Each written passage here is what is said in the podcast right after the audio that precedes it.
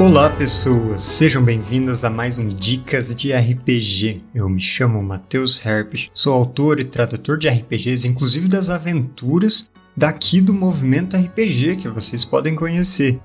E hoje eu quero falar para vocês sobre algo que não se trata de um sistema só, mas que é representado de várias maneiras em vários sistemas que pode afetar bastante os seus jogos são as mudanças do ambiente, as mudanças do cenário, os efeitos ambientais, esse tipo de coisa que você já deve ter visto de muitas formas diferentes em vários sistemas.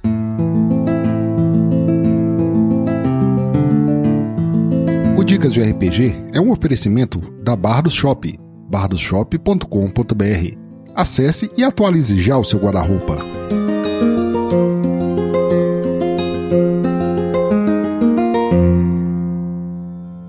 Aventuras de RPG podem se passar em vários ambientes diferentes, seja do espaço distante na órbita de um buraco negro ou uma simples vilazinha num cenário medieval fantástico. E as ações dos jogadores costumam ter um efeito sobre esses locais, pelo menos nas melhores histórias, já que isso passa uma impressão de que as escolhas realmente têm uma relevância. Por exemplo, se os jogadores chegam em uma vila no Velho Oeste que está assolada por foras da lei e a atividade desses bandidos empobrece a região, rouba tudo que eles têm, deixa eles passando fome e necessidades. Então eles se esforçam, se livram desses bandidos e as coisas começam a mudar, a prosperar lentamente graças às melhorias que eles propiciaram ver essas mudanças acontecendo não só é um elemento legal da narrativa, porque você vai ter uma sensação de progresso, mas também é de certa forma uma recompensa, que até pode ser uma recompensa mecânica se os jogadores adquirem novas possibilidades para suas personagens nesse cenário transformado. E continuando nesse exemplo do Velho Oeste, Deadlands, o Oeste estranho e sobrenatural para Savage Worlds, traz uma mecânica de nível de medo que se encaixa muito bem nessa situação. Nesse caso, os efeitos sobrenaturais em um lugar podem aumentar se ninguém lidar com eles, tornando o lugar cada vez mais difícil de se habitar, ou eles podem diminuir se os jogadores se esforçarem para combater esse mal e para elevarem o moral e a esperança das pessoas do local. E essa mecânica de nível de medo não é uma mecânica muito interessante para você transferir também para outros jogos? Por exemplo, em Dragon Age RPG, onde nós temos a mácula ou o taint que pode afetar regiões inteiras do mundo e prejudicando o solo de maneira que nada mais cresça e transformando os animais em criaturas agressivas e mutadas e adoecendo as pessoas e trazendo as proles das trevas, tudo isso pode cair em uma mecânica de nível de medo igualzinha de Deadlands, que quanto mais a mácula se espalha, pior vai ficando, mais ameaças vão surgindo. Mas quanto mais os nossos jogadores, sejam eles guardiões cinzentos dentro desse cenário ou simples heróis que estão defendendo a região de onde vieram, se esforçarem, aí essa mácula pode ir regredindo eles podem ir derrotando monstros cada vez piores até que eles acabam com aqueles líderes dessa horda de proles das trevas e os monstros param de vir. E a região, devagar, mas certamente, começa a se restaurar. Outro jogo de fantasia sombria, inclusive, em que essa mecânica se encaixaria muito bem, seria Shadow of the Demon Lord, onde você não tem só uma maneira das coisas ficarem muito ruins por toda uma região existem as várias sombras que a presença ou a influência do Lorde Demônio podem causar em uma região, e elas podem tomar várias formas. Às vezes ele afeta o clima e um inverno perpétuo vem, ou uma seca muito extensa mata todas as plantações e provoca fome. Às vezes ele afeta a natureza e as plantas e animais começam a se proliferar em uma quantidade e com um certo aspecto nunca antes visto, se tornando perigosos, venenosos ou agressivos. Às vezes ele afeta doenças, o que era para ser simplesmente uma pequena praga local se torna uma grande peste que se alastra por todo o reino e ceifa milhões de vidas.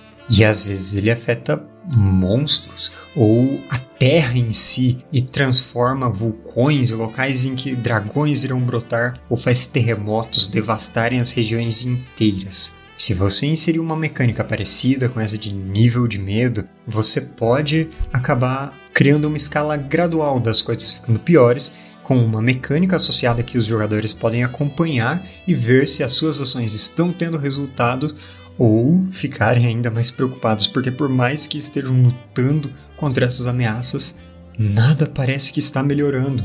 E essas mudanças que parecem independentes do que quer que eles estejam fazendo para tentar mudar, são uma boa maneira de criar a tensão necessária em uma fantasia sombria.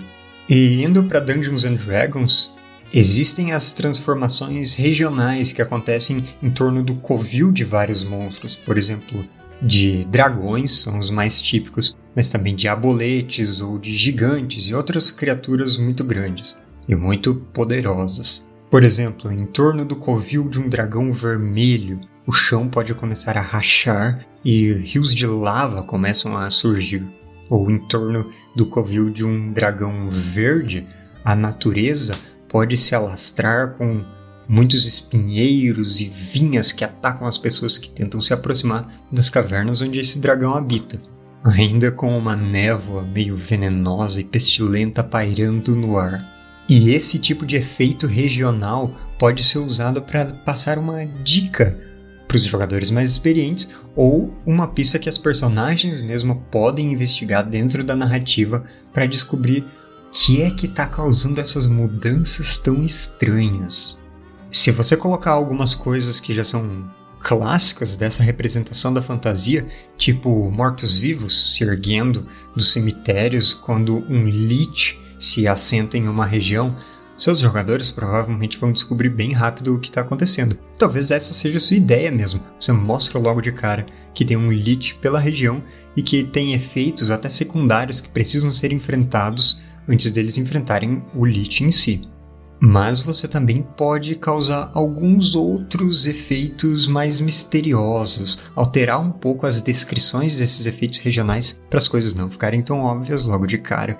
Por exemplo, nos atendo ao exemplo do Lich, você poderia fazer com que as crianças estão nascendo mortas em uma região. É claro que isso é um exemplo bastante sinistro que talvez nem combine com a sua campanha de DD, mas é uma maneira de exemplo para como você pode alterar esse efeito de morte nessa região.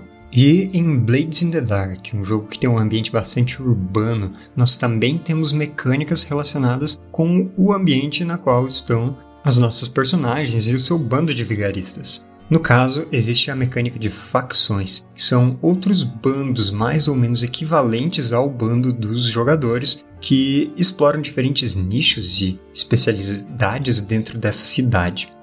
E conforme os jogadores realizam seus golpes contra uma facção ou aliados a outra facção, as, o seu status com essas facções vai aumentando ou diminuindo. Eles podem se tornar amigos e aliados, ou eles podem se tornar rivais, então inimigos, e entrar em guerra com as outras facções. E às vezes você enfrentar uma facção tem efeitos indiretos sobre outras que possam ser aliadas ou inimigas, porque né, o inimigo do meu inimigo acaba sendo o meu aliado.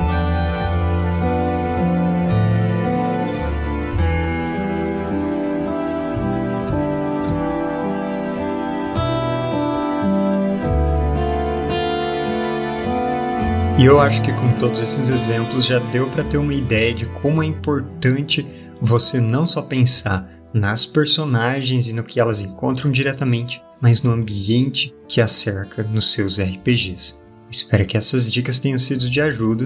Se vocês gostaram desse conteúdo, sigam o meu canal As Ideias Arcanas no YouTube e em todas as redes sociais, onde eu também falo de outras dicas de RPG de vários sistemas, tem sessões gravadas e muitas vezes eu complemento as coisas que surgem aqui no Dicas de RPG do Movimento RPG.